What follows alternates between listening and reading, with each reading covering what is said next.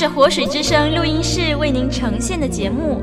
您点选的网站是 www.dot livingwaterstudio.dot net www 点 l i v i n g w a t e r s t u d i o 点 n e t。活水之声是您学习真理的良伴。听，这声音何等美！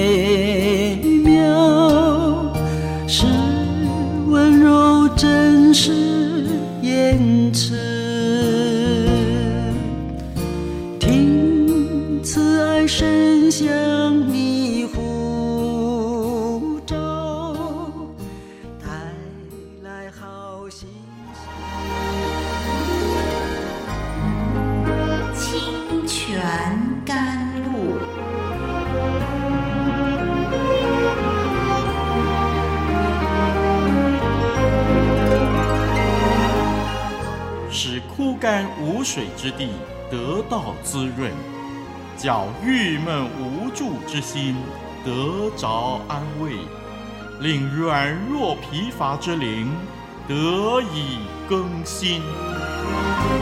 欢迎同来之曲《清泉甘露》。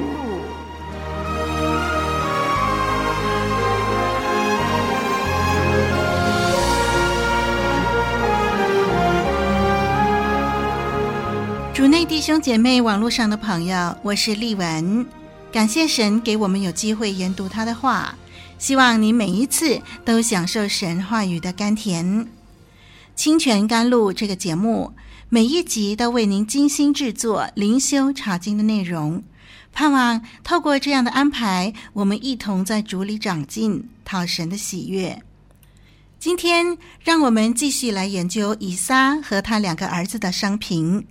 我们要读的圣经是《创世纪》二十五章二十二到二十六节，请我们一同翻开圣经念一遍《创世纪》二十五章二十二到二十六节。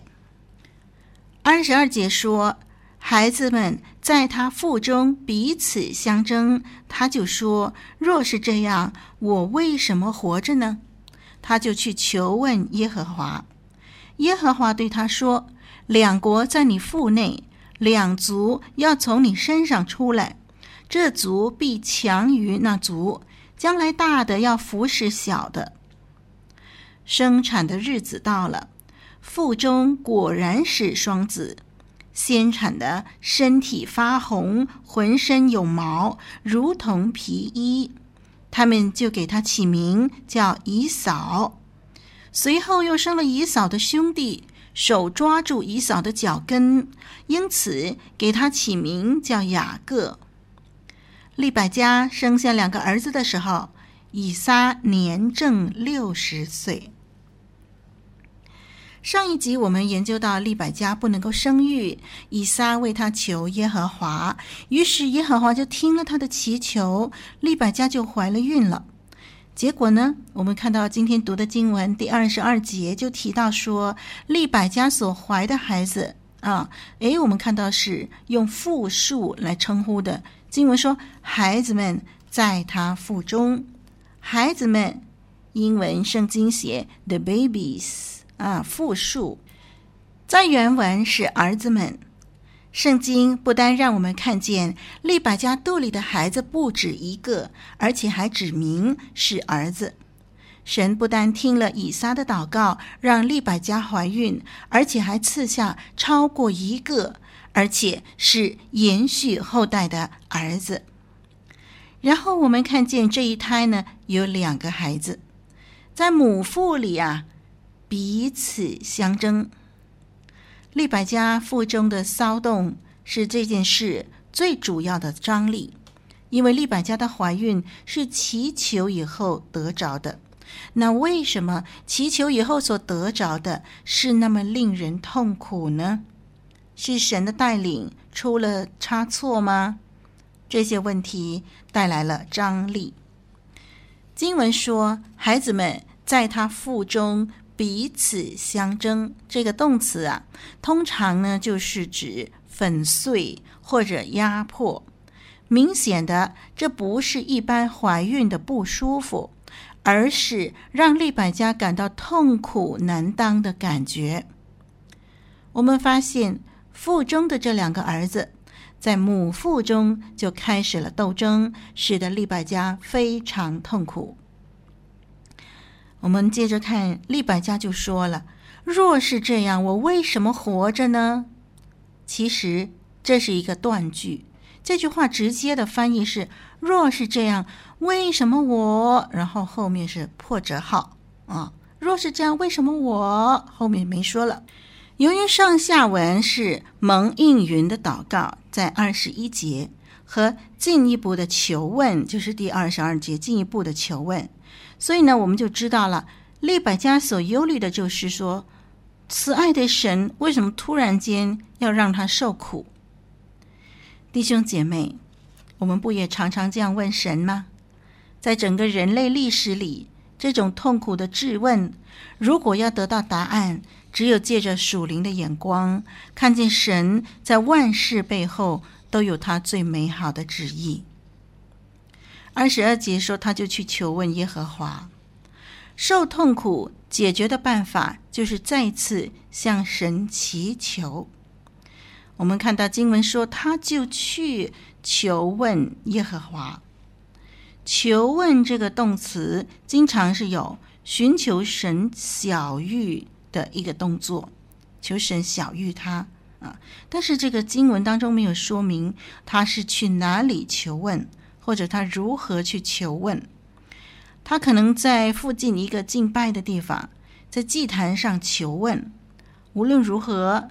面对这样的困难，只有向神祈求了。圣经会不会很深奥难懂呢？读圣经会不会很闷啊？一点也不，只要用心学习，你就尝到其中的甘甜。清泉甘露伴你天天成长，日日更新。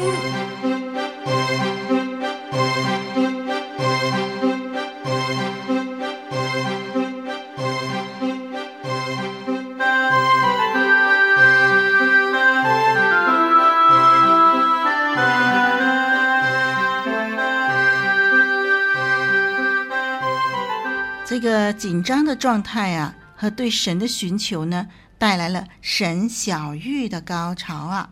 在第二十三节，神对他说：“两国在你腹内，两族要从你身上出来。”神告诉他，有两国在他的腹中，有两族要从他身上出来。非常明显的，这对双胞胎的出生是非常重要的，两个孩子。代表两个民族、两个国家。从历史上我们知道，这两个民族、国家就是以色列和以东。华文圣经新译本的翻译是：“两国在你肚里，两族从你腹中要分出来。”请注意，这里说要分出来。英文 NIV 圣经怎么翻译：“Two nations。” Are in your womb, and two peoples from within you will be separated. 是的，两族要分为二，就是说互不两立。神对利百家的启示包括两方面，第一方面就是有两个国家要从利百家身上出来；第二方面就是将来大的要服侍小的。首先，我们看第一方面。第一方面有两个国家要从利百加身上出来，这个意味着这两个儿子都是大族的始祖。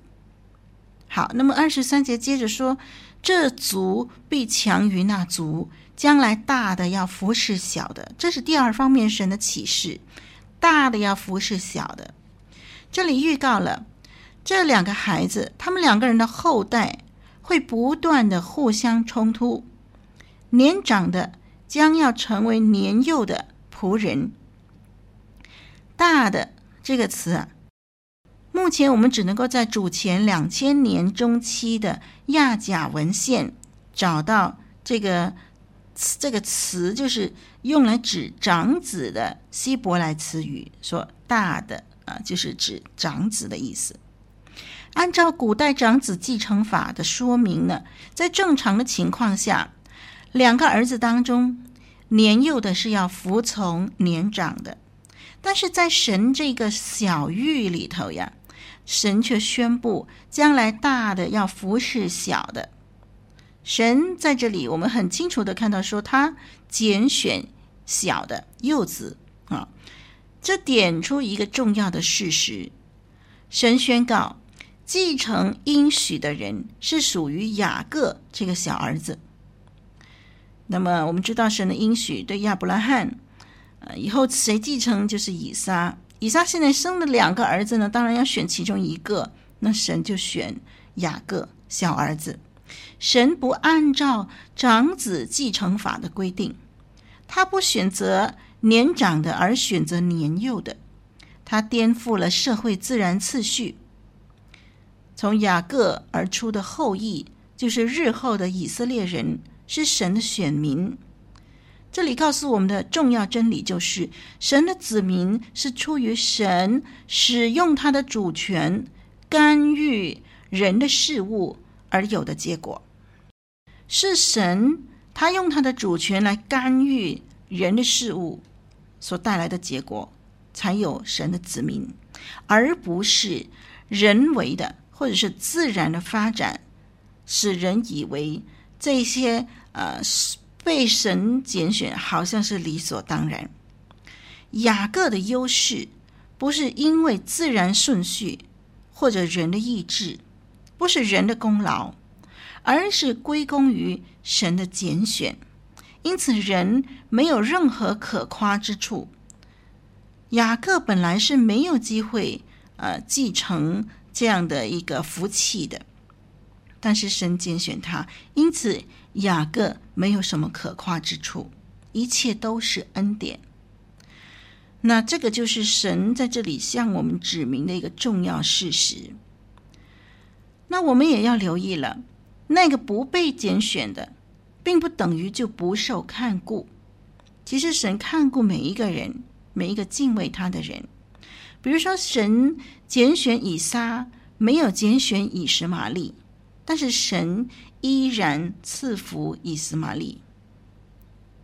我们想到在新约圣经罗马书第九章十到十二节，提到神有权随他自己的意志行事。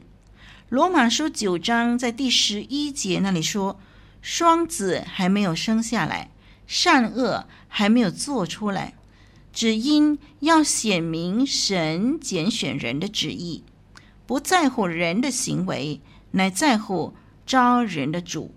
所以，我们看到说，这里谈到这个雅各、以扫的事情的时候，他们两个还没有出生，所以谈不上什么人的行为啦，呃，人怎么样争取神的喜悦，谈不上这些。神的拣选已经临到了，神已经先拣选雅各，而不是以扫。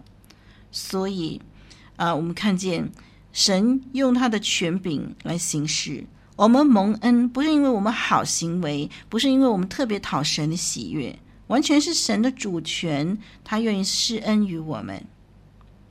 那神在拣选的过程当中，神的原则不是出于他任意妄为，不是，乃是按照他一个很美好的旨意。来行事，那为什么神要选雅各不选以扫呢？这个是个奥秘，我们没有办法解释。我们只知道，对雅各来说，那是一个恩典，而不是雅各有什么好处。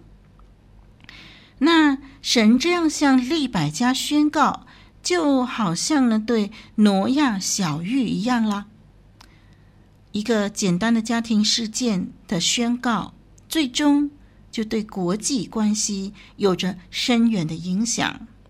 以后呢，以东成了以色列的宿敌了。我们看见经文的处理还没有谈到以撒本人啊，就积极的说到新生的一代，显出以撒的传宗接代的重要性。雅各的一生几乎延伸到创世纪的结尾。何西阿书十二章第三节针对雅各就说：“他在腹中抓住哥哥的脚跟，壮年的时候与神较力。”让我们再看二十四、二十五节吧。接下来的经文呢，记载利百家生产的日子到了，果然生下双胞胎，先出世的身体发红，浑身有毛，如同皮衣。长子的外表像野生动物，不像一般的婴儿，身体发红。于是他们为孩子起名叫以扫。以扫的意思是有毛的意思。这个孩子的皮肤呈现的颜色是红褐色。这个字很重要，成为描述以扫后代的基础。以扫的后代就是以东人。对于他浑身有毛的叙述，暗示了以扫后来居住的地方是西尔山。创世纪的作者摩西，他知道以扫后来的发展，所以就选择最能捕捉他出生预兆的字眼了。我们看二十六节，双胞胎的小儿子出世了，这是雅各啊。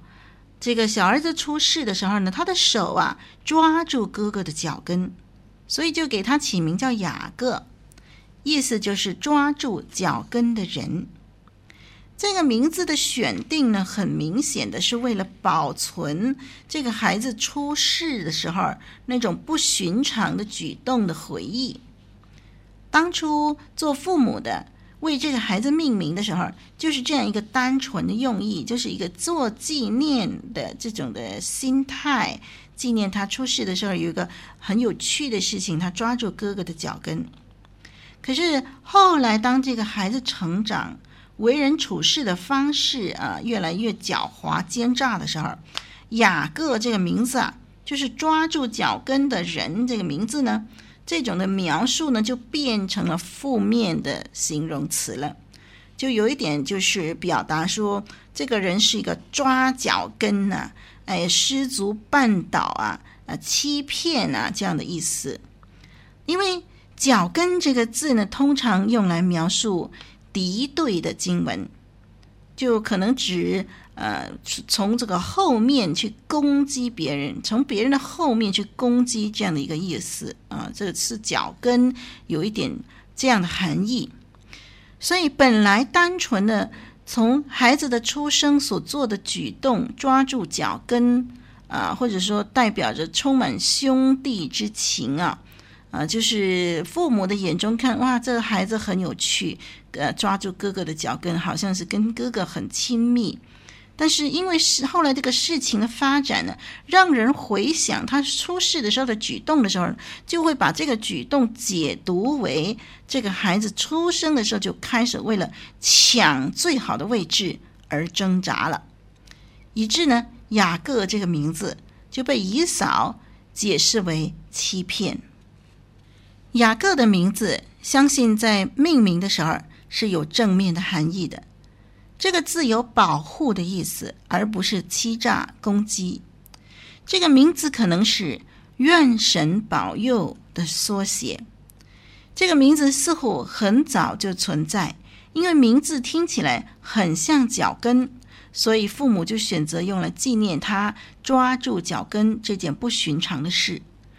后来的事件使得这个名字具有负面的意义，用来形容攻击者或诈骗者，所以如果有人说：“哎，这个人很雅各，这个人雅各啊，这么讲呢，就是说他是一个嗯、欺诈的人，他是一个攻击的人。”让我们留意描述以扫的时候，只使用名词这样的一个静态的效果，和对雅各的描述就正好相反了。雅各很勇于行动，以扫和雅各的命名。反映出孩子出生的时候的外表和活动，所以经文的重点不是在讲述两个男孩出生的情况和趣事，而是希望描绘以色列和以东两个民族的命运。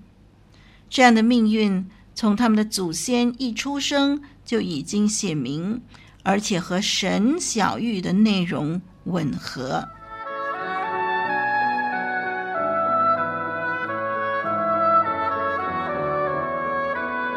古老的故事，真实的历史，一部述说世界起源的书，《创世纪》，追源溯本，借古喻今。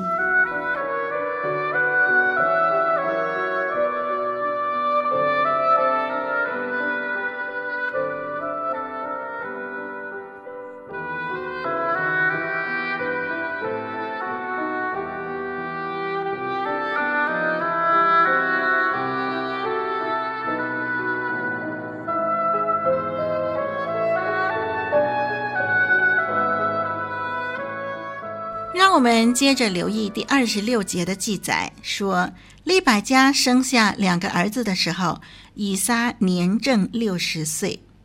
以撒娶妻的年龄是四十岁，这意味着他们婚后等了二十年才有孩子。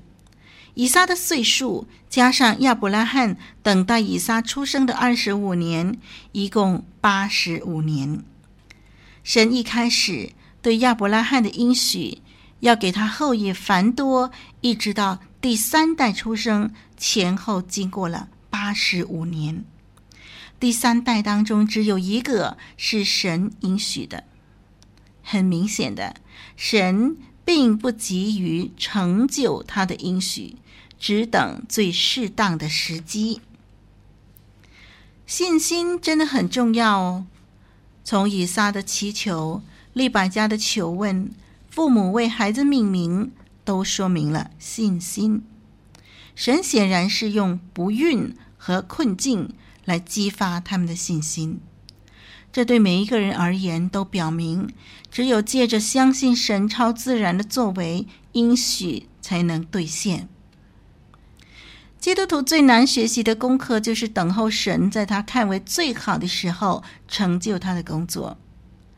如果我们信得过神的智慧和慈爱，我们就应该耐心等候，按着神的时间所成就的事，一定是最美的事。以色列和以东两个国家的起源，从双胞胎的出生和命名得到确认，从神的小玉和孩子的出生，我们学习到。以色列这个国家是神以超自然的方式建立的，其中的意义就是强调神无上的恩典，是神在恩典中的看顾带领，成就他的计划。今天神在我们身上计划虽然跟当年不同，却仍然建立在同样的原则上。今天神从各国呼召人。另立一个国家，就是属神的国度。信徒是蒙拣选的族类，这个在彼得前书二章九节告诉我们：是的，我们是蒙拣选的族类，是神的新的创造。哥林多后书第五章十七节这么说的，因为这是神的计划。从开始到结束都是超自然的。神拣选软弱的，叫刚强的羞愧；拣选无有的，叫有的感到羞愧。是的，我们应该常常回想神是如何超然的运作万事，为了要将我们带到他面前。同时，我们每一天都必须凭着信心前行。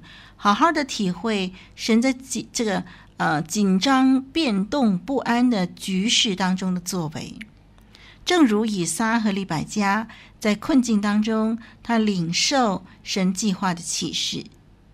我们信靠神的人，也应该在面对日常生活遭遇的麻烦和琐碎的事情的时候呢，呃，或许我们不清楚神的作为，但是我们对神要有信心，因为。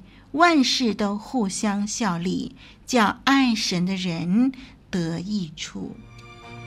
好，那我们今天就学习到这儿喽。我是丽文，我们下一集再相聚。